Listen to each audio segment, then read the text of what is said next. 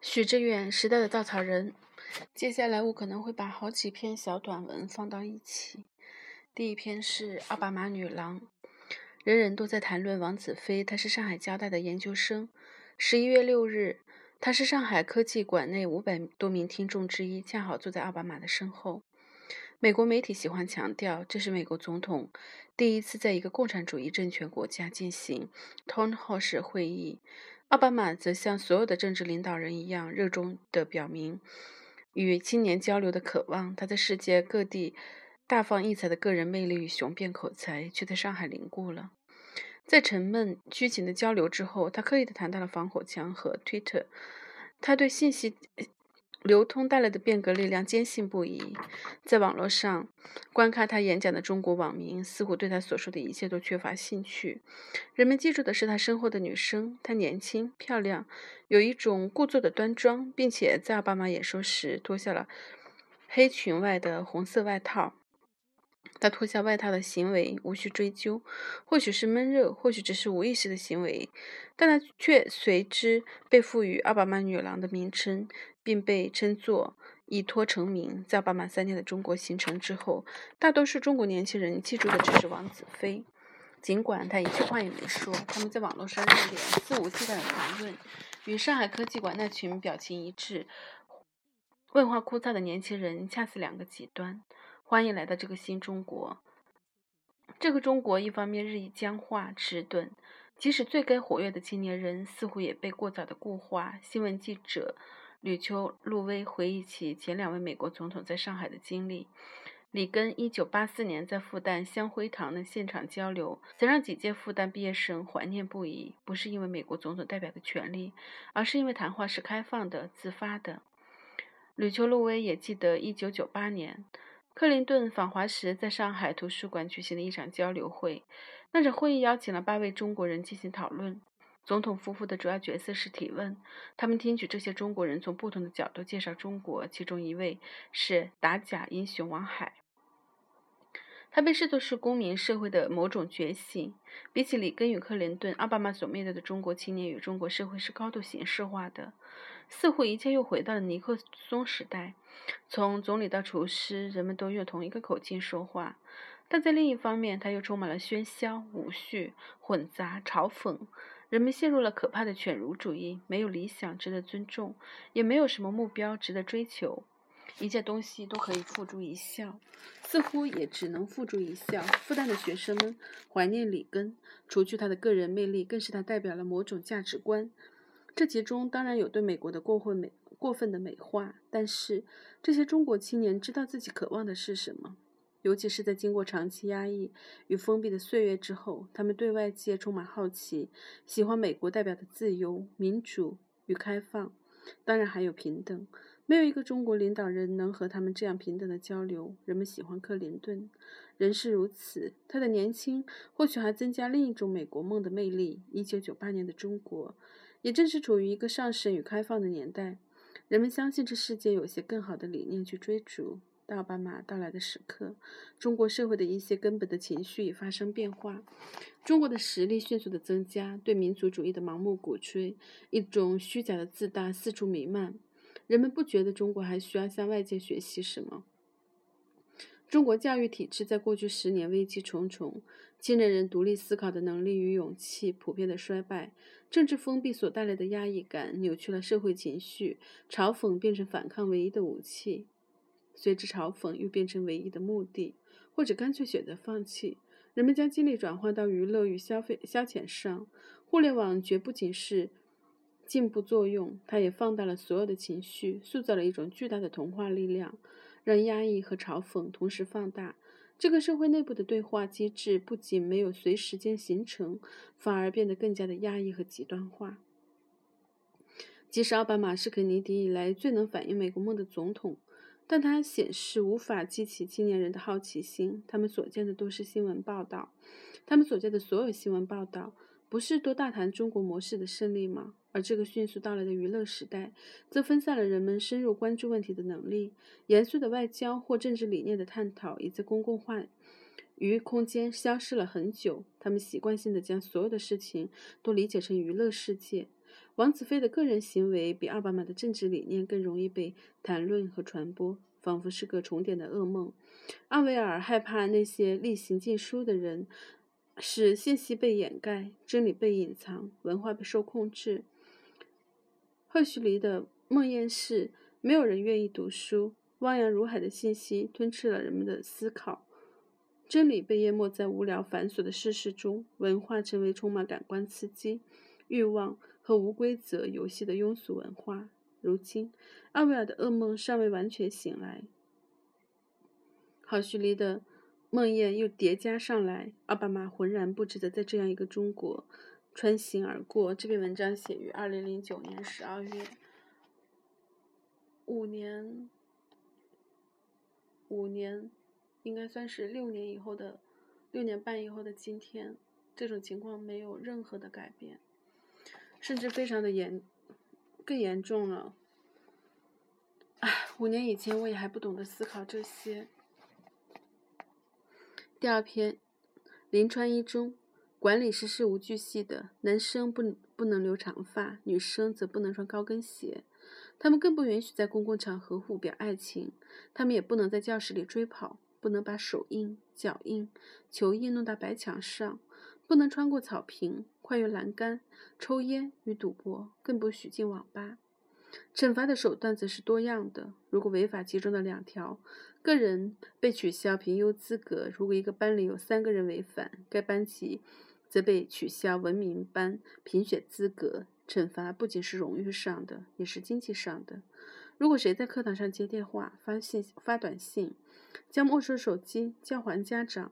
在考场上接电话，罚款十元；如果被发现在网吧里打游戏，罚款五十元；如果在里面过夜，额度是一百元。这情况若发生两次，则直接取消就读资格。这张 A4 纸大小的临川一中学生文明规范时不准人贴在墙上，纸张已然发黄，因没有落款，不知它出自何年。五十平方米左右的教室。则排列了七十张桌椅，就出讲台，每个人的空间不足一平米。黑板上有一道数学公式，还有值班人的名字杨志波。我偶然间闯进这间教室，它属于抚州市临川区图书馆。图书馆已多年不用，借阅室的门紧锁，透过玻璃门看到书架上落满尘灰尘。虽是工作时间，没有图书管理员。只有两个看门人在夕阳下呆坐。他们说，这些教室曾借给临川一中的复读生。穿过一条窄窄的、被挖得面目全非的马路，就是临川一中。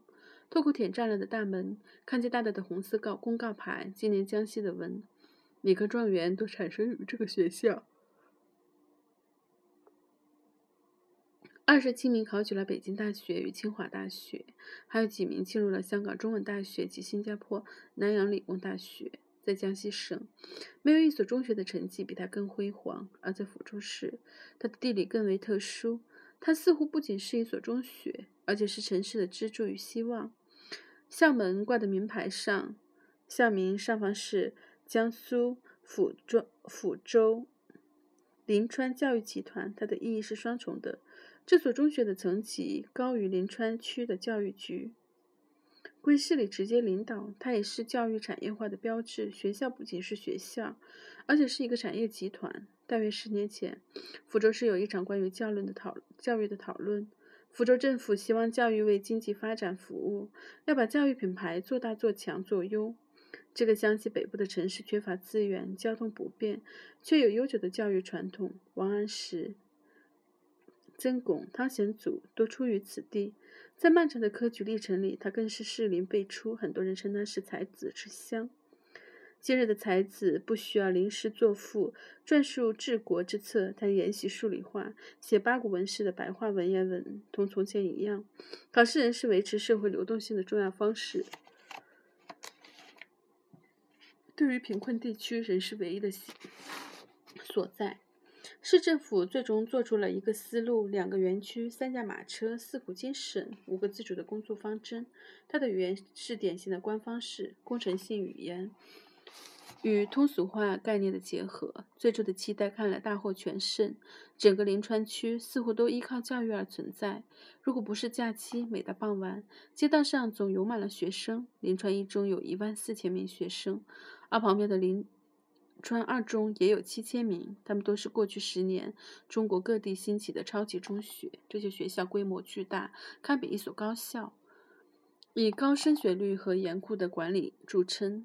他们也反映了中国日益扭曲的应试教育。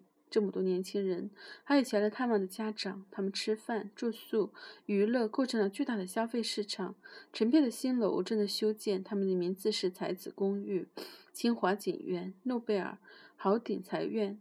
地产商打出的广告是与临川一中零距离。旧楼房上贴满了提供住宿的小广告，街头的补习班广告上写着“临川名师正在改变更多人的命运”。而在临川一中新校区的五层教学楼上，挂满了红色条幅，上面是北大、清华、复旦的名校对于临川一中文科、文理科状元的贺词。除去校名，他们的措辞都一模一样。他们排列的太密集了，看起来与一家。电器城的开张并并无不同。在金光闪闪的教育经济中，每个学生的命运是什么？在校门口的一家接一家的书铺里，是成堆的补习教材、剑桥英语。但若你想找一本关于王安石与汤显祖的书，是万不可能的。考试是一个纯粹的技术问题，与文化传统无关。人人在讨论升学率，至于年轻人的内心，无人过问。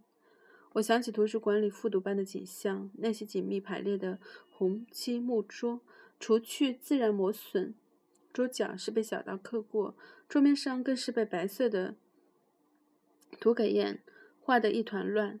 上面既有《霹雳江丸》《我的野蛮女友》这样的电影名，更有“某某我爱你”或是“某某”这样的话。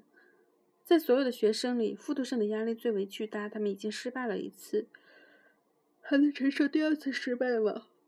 空气中无处不在的惩罚与压力，小小的课桌成了最后的自由发泄之地。